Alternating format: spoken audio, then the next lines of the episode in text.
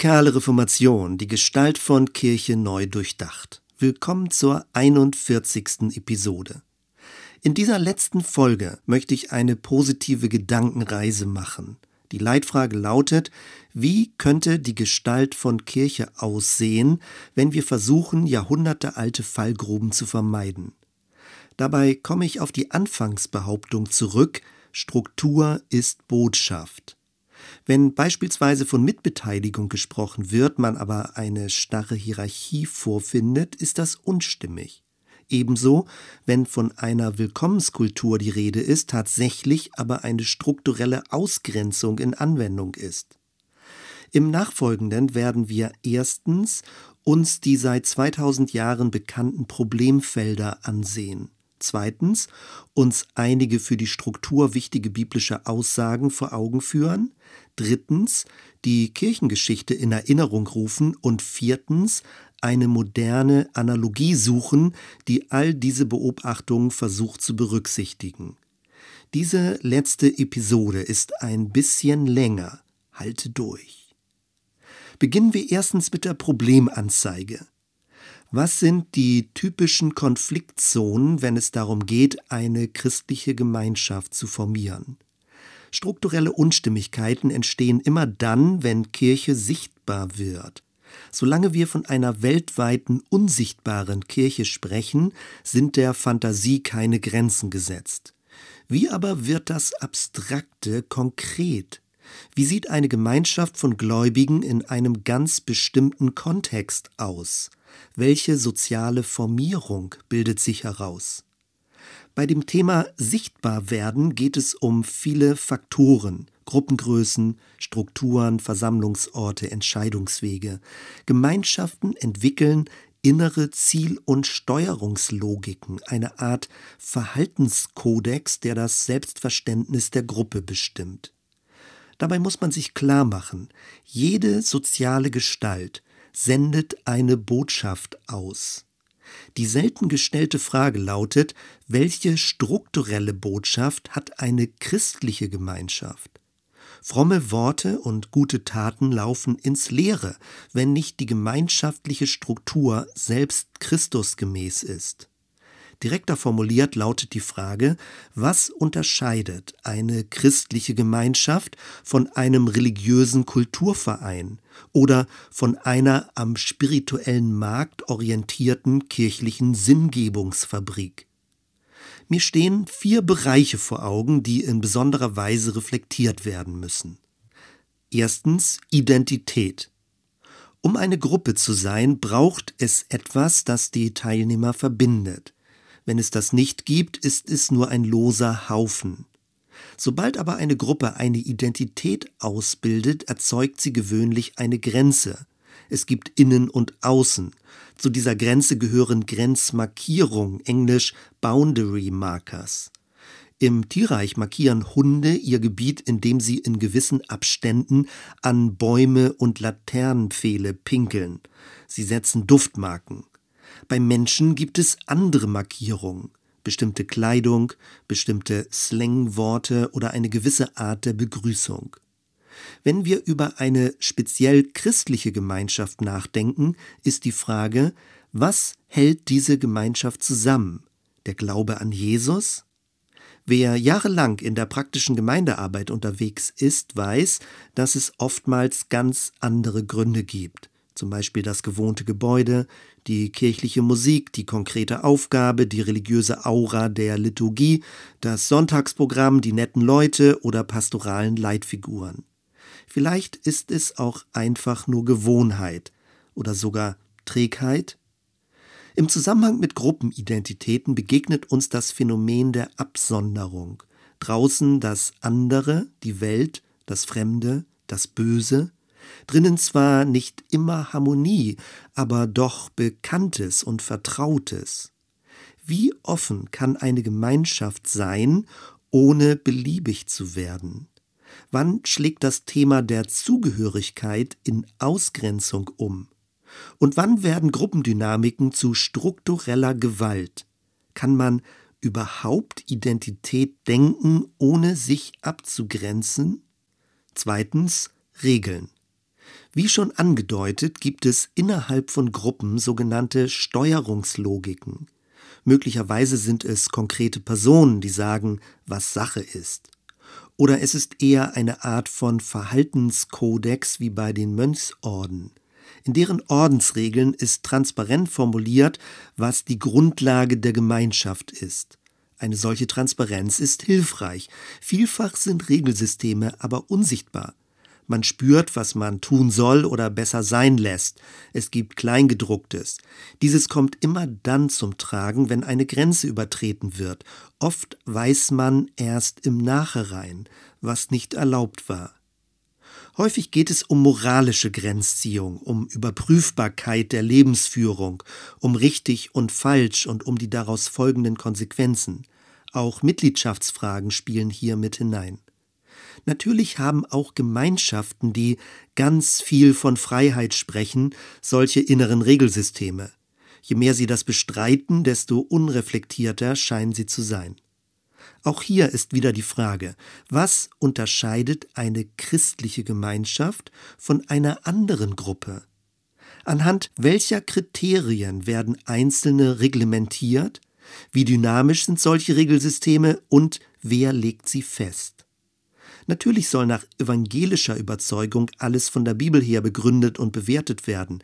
Wie schwierig das aber ist, müsste in diesem Podcast bereits deutlich geworden sein. Drittens Ordnung. Mit Ordnung meine ich hauptsächlich Rangordnung. Manche nennen es auch Schöpfungs- oder Naturordnung. Häufig geht es um eine vertikale Schichtung. Sind einzelne Gläubige Gott näher als andere?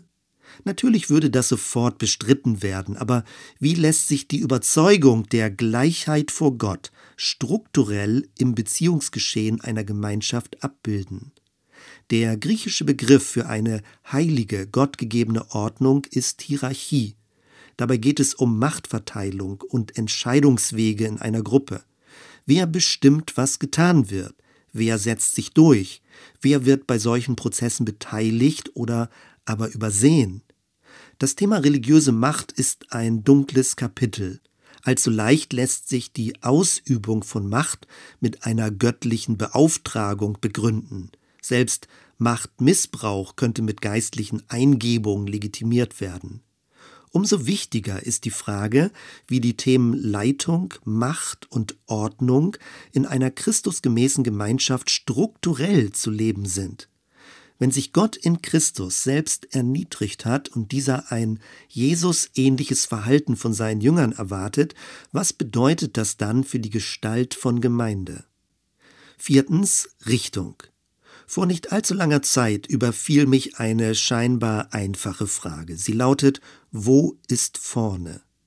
Viele Gottesdiensträume haben ein vorne. Meist steht dort der Altar oder die Kanzel. Die Stühle sind dementsprechend ausgerichtet. Auf diese Weise wird unser religiöser Lebensraum geordnet. Auch Leiter stehen vorne, dann sind sie Vorsteher. Wenn sie sitzen, haben sie den Vorsitz. Wenn wir es abstrakter fassen, sind sie ein Vorbild. Immer geht es um die Frage des Vorne. Wohin ist unser Blick gerichtet?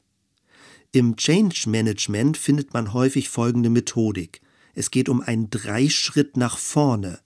Mache als erstes eine Standortbestimmung, als zweites kläre, wo du hin willst, also wo dein vorne ist, und als drittes plane die Etappen auf dem Weg dorthin. Das klingt ziemlich einleuchtend. Ähnlich werden heutzutage Gemeinden beraten. Sie entwickeln Leitbilder und Fünfjahrespläne, so als könnte man dadurch dem Reich Gottes näher kommen. Was wäre aber, wenn wir uns gar nicht auf das Reich Gottes zubewegen können, sondern uns dieses von hinten überrascht? Was wäre, wenn das angepeilte Ziel gar nicht fixierbar ist, sondern sich ständig bewegt? Haben wir es mit einem wechselnden Vorne zu tun? Die Frage nach der Entwicklungsrichtung einer christlichen Gemeinschaft wird immer schwieriger, je mehr man sich hinein vertieft.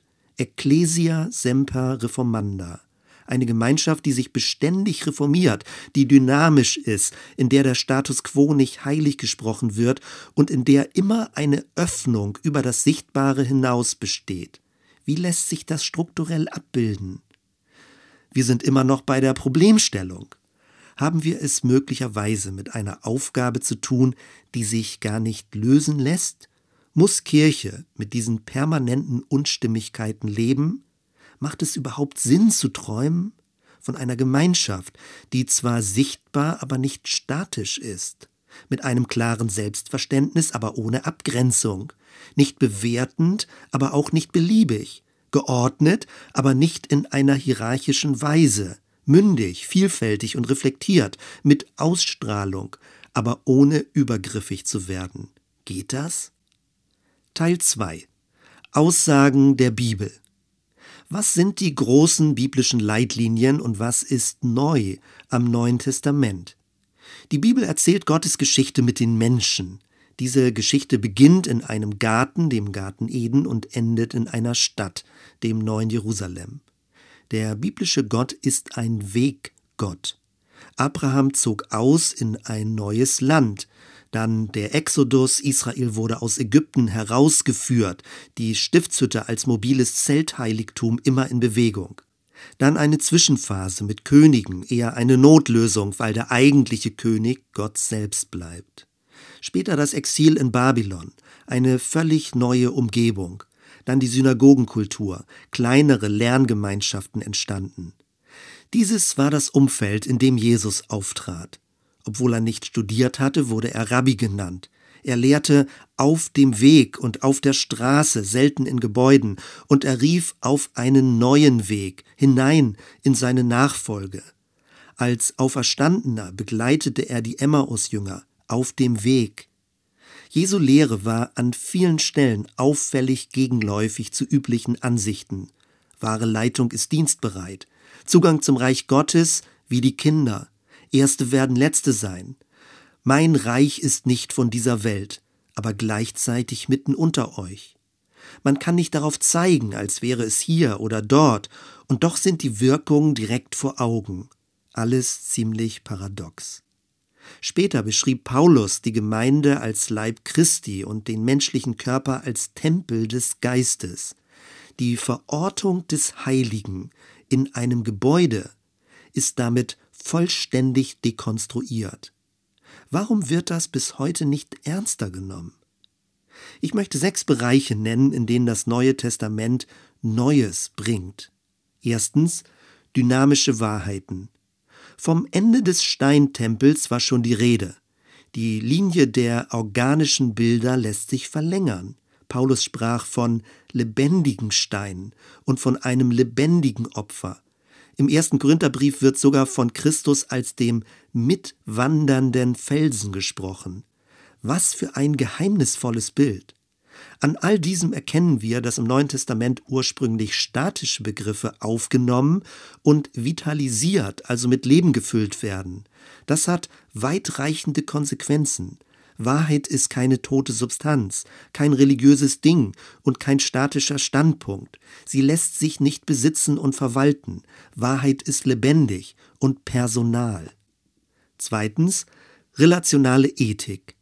Weil Wahrheit in einer Person verkörpert wird, ist auch die neutestamentliche Ethik kein Regelkatalog. Das ist eine der Neuheiten, anders als beim alttestamentlichen Gesetz. Der Apostel Johannes sprach in den Briefen vom Gebot der Liebe als dem einzigen neuen, aber zugleich altem Gebot. Es geht um beziehungssensible, umsichtige Liebe. Liebe grenzt die umfassende Freiheit, die durch die Gnade gekommen ist, sinnvoll ein.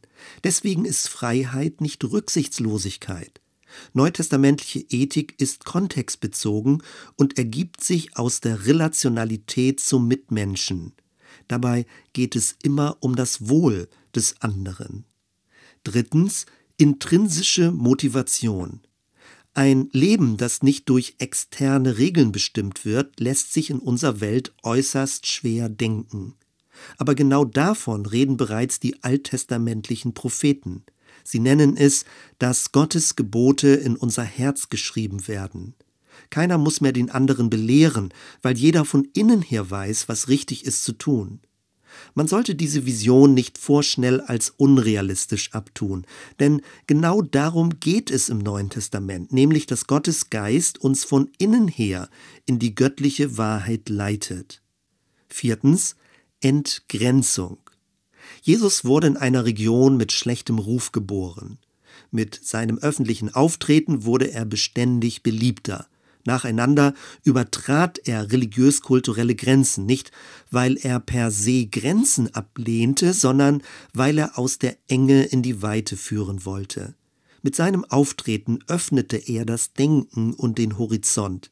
Es ging um Reinheitsvorschriften und das Verständnis des Sabbats. Er heilte, wo es keine Hoffnung gab, und er lud die Ausgegrenzten ein, mit ihm zu essen. Selbst den Himmel beschrieb er als offenes Festmahl. Ganz zum Schluss wurde er selbst ausgegrenzt und vor den Toren Jerusalems gekreuzigt. Damit brachte er das Heil endgültig zu den Außenseitern und stellte die Welt auf den Kopf. Fünftens Entmittung. Der Begriff Entmittung ist eine Wortschöpfung in dem Jesus aus dem religiösen Zentrum Jerusalem ausgestoßen wurde, dezentrierte er das Heilige.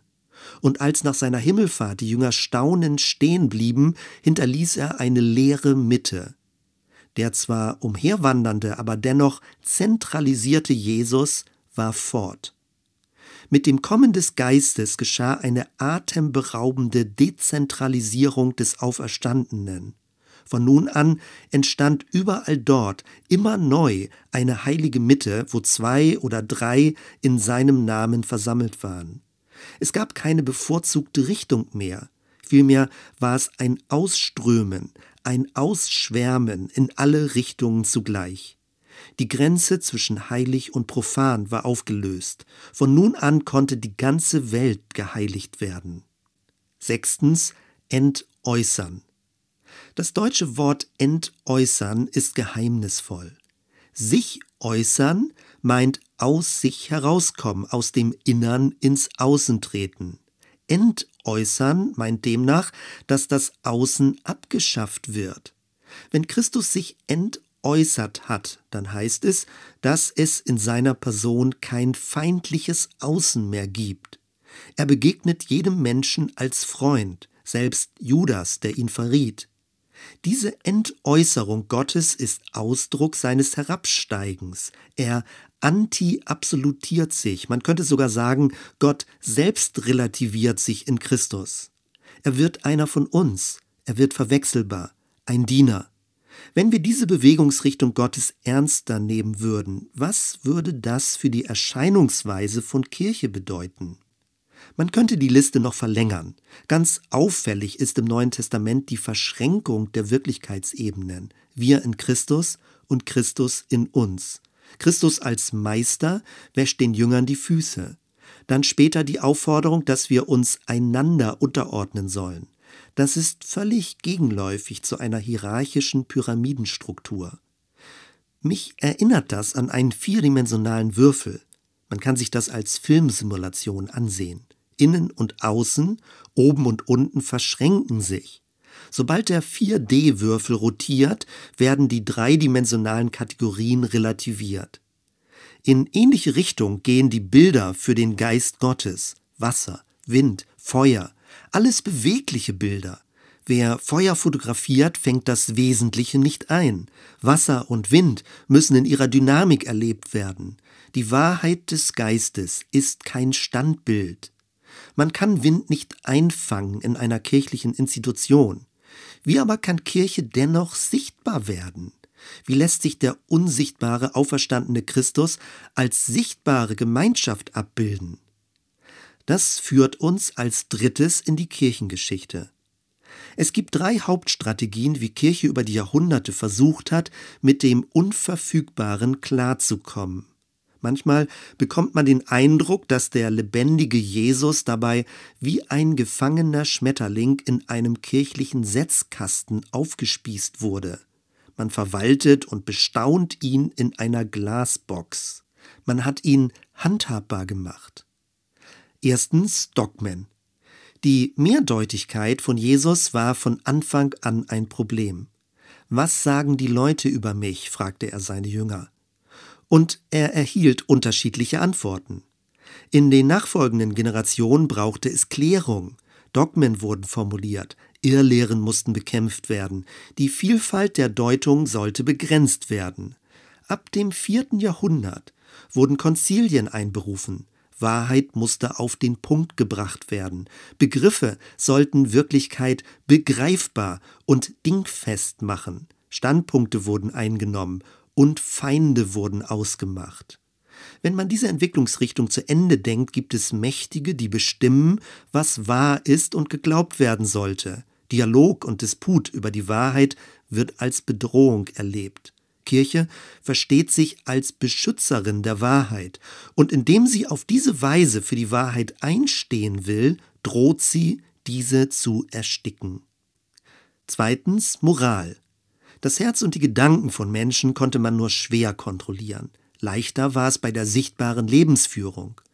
Die Erneuerung durch die Gnade musste überprüfbar werden. Und es brauchte Vergleichbarkeit, eine Normierung. Gesetze wurden erlassen, Kirchenrecht, juristische Feinheiten. Die Bibel wurde zu einem Gesetzbuch, um das Leben zu reglementieren. Ein solches Bibelverständnis hat viele Gesichter. Man benutzt das Buch, um sich selbst zu positionieren und andere zu bewerten. Die an sich guten Weisungen Gottes stellen sich als Kategorien zwischen Menschen, Projektionen, Anklagen, Vorwürfe, Unterstellung. All das führt dazu, dass Beziehungen vergiftet werden. Immer wenn die Gnade verblasst, wird es moralisch. Und ein moralisches Christentum wird heuchlerisch, besserwisserisch und selbstgerecht. Drittens Kultus. Unter Kultus verstehe ich alle religiösen Handlungen einer Glaubensgemeinschaft. Gottesdienste, Lesungen, Liedgut, Gebetsabläufe. All das ist wichtig und für das Leben einer Gemeinschaft unerlässlich. Wenn aber der lebendige Glaube in den Hintergrund tritt, wird es zur leeren äußerlichen Form. Man geht zur Kirche und meint damit das Kirchengebäude. Gottesdienste werden zu religiösen Gedenkfeiern. Gebete zu aufgesagten Gedichten und Lieder zu bloßem Kulturgut. Sonntagsabläufe bekommen dann eine seltsame Eigendynamik. Räume haben feste Sitzordnung, Liturgien müssen wörtlich eingehalten werden und überhaupt ist auf die zeitliche Länge des Programms zu achten. Frömmigkeit verkommt zu einem nützlichen Segment im religiösen Leben. Seit Jahrhunderten versuchen Theologen in ihren Lehrgebäuden das Unaussprechliche zur Sprache zu bringen und Kirchen versuchen, in ihren Abläufen das Unverfügbare verfügbar zu machen. Solange dieses als unabgeschlossene Aufgabe verstanden wird, als etwas Vorläufiges, ist alles im grünen Bereich. Sobald man aber meint, die Wahrheit sprachlich, rituell und sakramental fixieren zu können, sollten Zweifel aufkommen. Wenn man also die Kirchengeschichte wohlwollend liest, ging es den Kirchen darum, die christliche Wahrheit zu beschützen. Aber ist das die Aufgabe von Kirche? Man wird erinnert an die Jünger, die sich wie Bodyguards um Jesus stellten und Eltern mit kleinen Kindern nicht durchlassen wollten. Hat Kirche die Aufgabe, Jesus und seine Lehre zu beschützen? Muss seine Wahrheit im Raum der Kirche sicher verwahrt werden? Wenden wir unseren Blick nach vorne. Schon früh in der Kirchengeschichte gab es Ansätze, das Neue Testament als Sammlung von Dokumenten zu lesen, die über sich hinausweisen.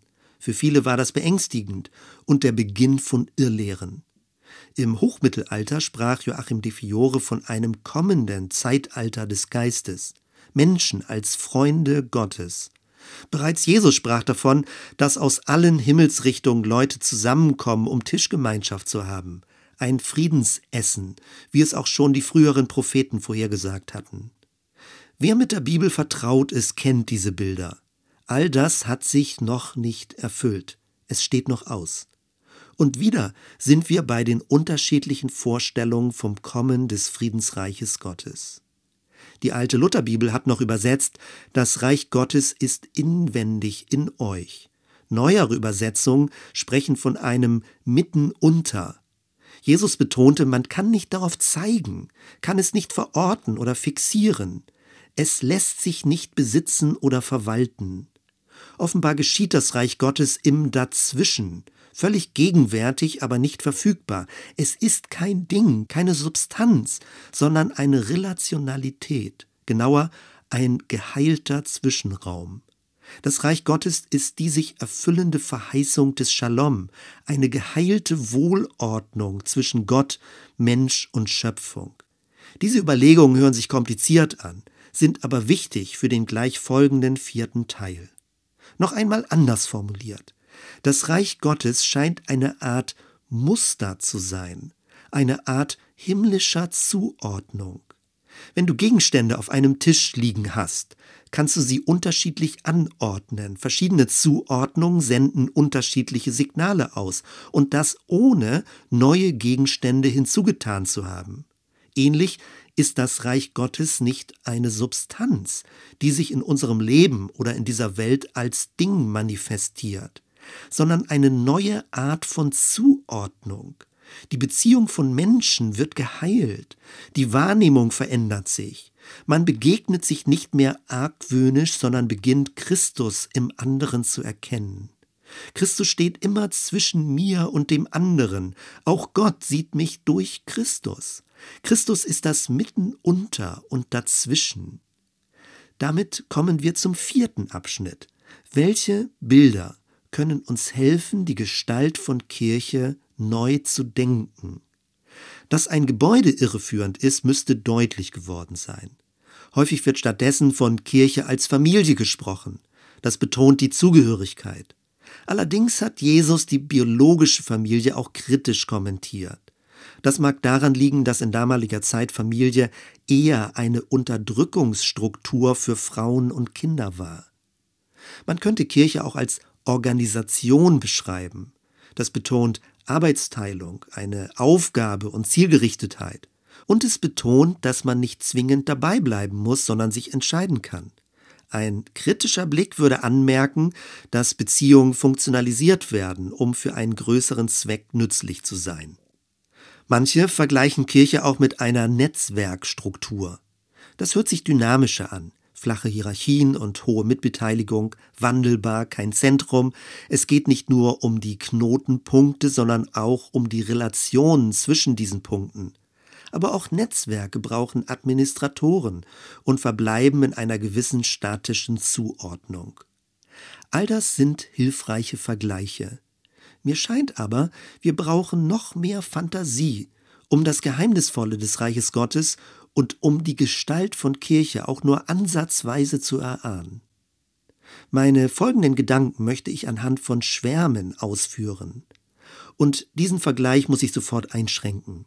Mir geht es nicht um eine angebliche Schwarmintelligenz. 2009 gab es einen Hype in diese Richtung und kurz darauf wurden gegenteilige Aussagen veröffentlicht. Man sprach dann von kollektiver Dummheit und so weiter. Mir geht es also nicht um eine Art Kollektivintelligenz, sondern um das Strukturmuster von Schwärmen und die dahinterliegenden Formierungslogiken. Mich interessiert die faszinierend dynamische Gestalt von Schwärmen. Dazu gibt es neuere Forschungen, die uns inspirieren können. Zunächst möchte ich dir ein Bild vor Augen malen. Über den Dächern von Rom findet zu einer bestimmten Jahreszeit ein Naturschauspiel statt.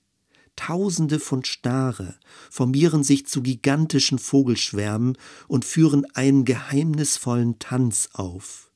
Es gleicht mehr einer visuellen Symphonie. Ständiger Wechsel in Richtung und Form, meisterhaft koordiniert im dreidimensionalen Raum. Was ist das Wesen von Schwärmen? Schwärme sind Muster in Bewegung. Sie haben zwar eine Form, aber keine Oberfläche, höchst geheimnisvoll. Durch sie leuchtet eine vierte Dimension auf. Ihre Ordnung gleicht keinem Gitter oder Netzwerk. Jeder Teil in einem Schwarm kann jede beliebige Position einnehmen. Schwärme sind Muster im beständigen Werden. Sie sind reines Geschehen, zwar geordnet, aber ohne Hierarchie. Es gibt eine dynamische Mitte, aber keine Zentriertheit. Sie haben zwar eine Gestalt, aber keine starren Außengrenzen. Das Außen ändert sich ständig, es faltet sich immer neu nach innen. Wie wäre es, wenn wir darin ein Bild für einen schwärmenden Christus erkennen? Jeder einzelne Christ als Akteur in einem größeren Schwarm des Heiligen Geistes, der Auferstandene, mitten unter und in uns. Für lange Zeit glaubte man, dass es bei Schwärmen irgendwo einen geheimen Dirigenten gibt, ein Mechanismus, der den einzelnen Vögeln sagt, wohin sie zu fliegen hätten. Erst in neuerer Zeit lässt sich mit modernster Kamera- und Computertechnik nachweisen, dass Schwärme erstaunlich einfache Regeln haben. Es sind eher so etwas wie Meta-Regeln, die ganz anders als übliche Gruppenregeln funktionieren, und man kommt zu verblüffenden Einsichten, wenn man diese Prinzipien auf die Gestalt von Kirche überträgt. Vereinfacht gesagt gibt es drei Hauptprinzipien. Englisch, Cohesion, Separation und Alignment. Deutsch Anziehung, Abgrenzung und Ausrichtung. Erstens Anziehung und Zusammenhalt. Ein Vogelschwarm entsteht, wenn sich die einzelnen Vögel angezogen fühlen und sich aus irgendeinem Grund formieren. Diese Anziehung ergibt sich nicht durch Außendruck. Es braucht keinen Feind und auch keine Autorität, die ein Kommando erlässt. Und es braucht auch keine Grenzen, die ein Innen und Außen markieren. Stattdessen scheint es eine innere Verbundenheit zu geben. Ist das nicht ein großartiges Bild für Kirche? zusammengehalten durch das Wirken des Geistes, aber nicht durch Druck, Hierarchie oder Begrenzung, weltweit und lokal, in immer neuen sozialen Aggregationen, an jedem x-beliebigen Ort, zu jeder x-beliebigen Zeit versammelt in Jesu Namen. Zweitens Abgrenzung und Distanzierung. Wäre Anziehung das einzige Prinzip, würden die Vögel in der Luft kollidieren. Deswegen braucht es einen gewissen Abstand. Um Abstand halten zu können, ist es nicht nötig, den gesamten Schwarm zu überblicken. Es reicht eine umgebende Bezugsgruppe von etwa sieben Vögeln. Innerhalb dieser Bezugsgruppe wird die eigene Position immer neu nachjustiert. Man wird an ein Kleingruppenmodell erinnert und daran, dass Gemeinden eine Diskurskultur entwickeln müssen. Wenn man unter Einheit einheitlich versteht, verklumpt eine Gemeinschaft. Stattdessen braucht es die Ermutigung, sich miteinander auseinanderzusetzen. Es braucht einen Disput, ohne sich zu trennen. Nur durch ein gewisses Maß an Unterscheidung bleibt Individualität gewahrt. Drittens Ausrichtung und Angleichung.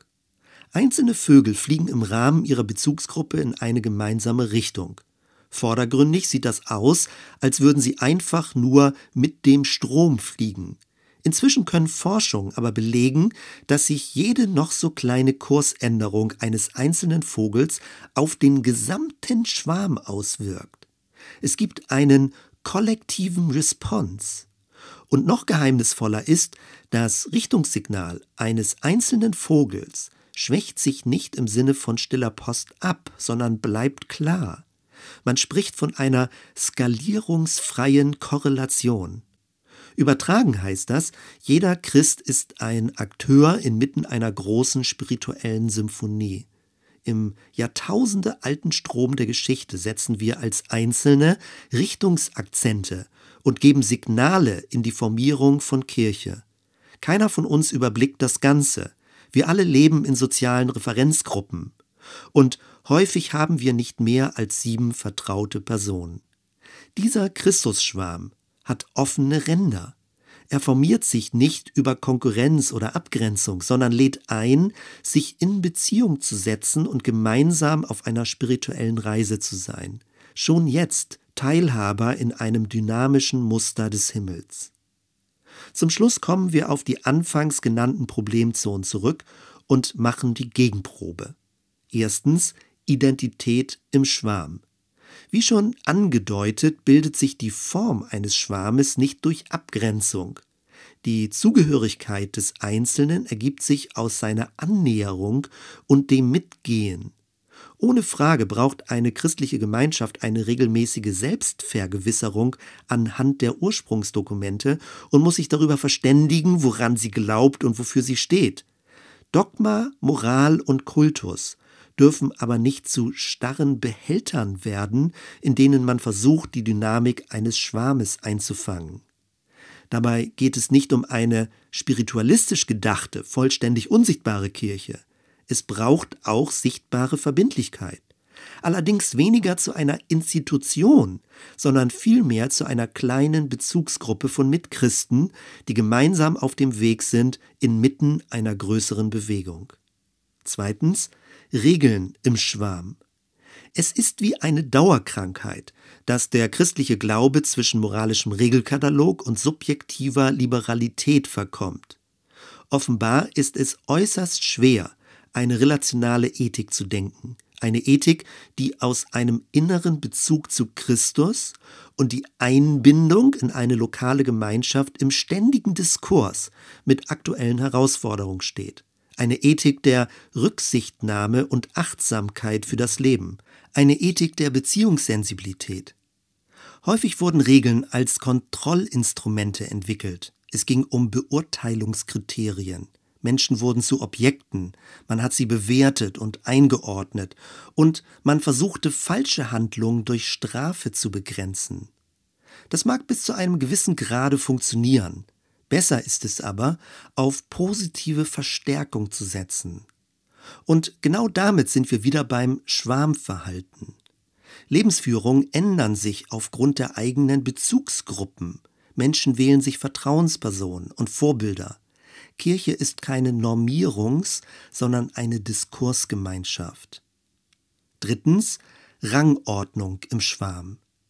Weil menschliche Gemeinschaften in kürzester Zeit eine mehr oder weniger sichtbare Hierarchie entwickeln, kann man sich so schwer eine hierarchiefreie Gesellschaft vorstellen. Offenbar muss man permanent gegen diesen Drall zur Hierarchisierung ankämpfen. Ohne Frage braucht es eine gewisse Art von vertikaler Ordnung. Sie darf aber nicht als Machtstruktur missbraucht werden. Deswegen wird im Neuen Testament die gegenseitige Unterordnung betont. Für Leitfiguren bedeutet das ein ständiges Herabsteigen vom Sockel und ein ständiges Erhöhen derjenigen, die leicht übersehen werden. In einem Schwarm gibt es kein statisches Oben und Unten. Es ist eine ständige Verschränkung der Form in sich selbst. Christus erniedrigt sich in unserer Mitte. Wir folgen ihm und werden bereit zu dienen. Auch die Mitte wird beständig dezentriert und die Außenzonen eines Schwarmes fließen beständig nach innen. Und doch ist alles geordnet. Nur der Ungeübte spricht vom Chaos. Schwärme sind hochkomplex und doch verblüffend einfach. Viertens Richtung im Schwarm. Schwärme realisieren mehrere Richtungen gleichzeitig. Sie pulsieren in ihrer Größe und können jederzeit Ausbuchtungen hervorbringen. Sie können sich teilen und erneut fusionieren. Es ist eine beständige Fließbewegung. Je mehr Akteure dazukommen, desto vielfältiger wird diese Dynamik. Ist es nicht spannend, dass jeder Akteur Einfluss auf die Form des Schwarmes hat? Alles, was du denkst, sagst, betest und tust, formiert den Christusschwarm. Nichts ist vergeblich. Und es gibt genug Flexibilität, um fehlerhafte Flugmanöver abzufangen. Ein Schwarm bestraft nicht in mechanischer Manier jegliche Art von Abweichung. Er ist geschmeidig in der Form und passt sich an. All diese Einsichten wirken sich auch auf das Leitungsverständnis aus. Braucht es überhaupt eine kontrollierende Leitung? Wäre es nicht viel besser, sich innerhalb des Schwarmes zu bewegen und kleine Richtungsimpulse zu geben, in dem Vertrauen, dass die Signale die gesamte Gemeinschaft berühren? Braucht es nicht mehr Vertrauen in das geheimnisvolle Wirken des Geistes? Noch einmal, Schwärme sind nicht zu kontrollieren, auch der schwärmende Christus nicht. In der Gestalt des Schwarmes verschränkt sich der uralte Gegenpol von Transzendent und Immanenz zur Transparenz. Das Reich Gottes schimmert hindurch in der relationalen Christusbezogenheit. Wenn wir diese Überlegung weiterdenken, dann braucht es für christliche Gemeinschaften im Wesentlichen nur drei verblüffend einfache und doch hochkomplexe Überzeugungen. Erstens, alle Akteure brauchen einen persönlichen Christusbezug. Das verbindet von innen mit dem Auferstandenen. Nur so ist man Teilhaber am schwärmenden Christus. Zweitens, christliche Gemeinschaften brauchen Diskursbereitschaft. Jeder wird zum kritisch-konstruktiven Mitdenken herausgefordert. Unterschiedlichkeit wird gefördert und nicht unterdrückt. Drittens, alle können mitgestalten. Leiter haben nicht die Aufgabe, über die Gruppe zu bestimmen, sondern den Raum zur Entfaltung zu öffnen. Es gibt keine einzig richtige Richtung. All das, was ich versucht habe zu formulieren, mag beim ersten Hören verwirrend klingen.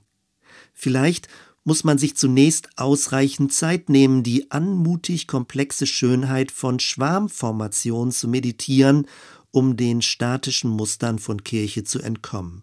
Möglicherweise werden wir in Zukunft noch treffendere Bilder finden, um die geheimnisvoll nicht verfügbare Gegenwart und gleichzeitige Zukünftigkeit des Reiches Gottes zu erahnen und eine dazu stimmige Gestalt von Kirche zu leben. Mal sehen. Vielen Dank bis hierhin. Danke, dass du mit mir durch die radikale Reformation gereist bist.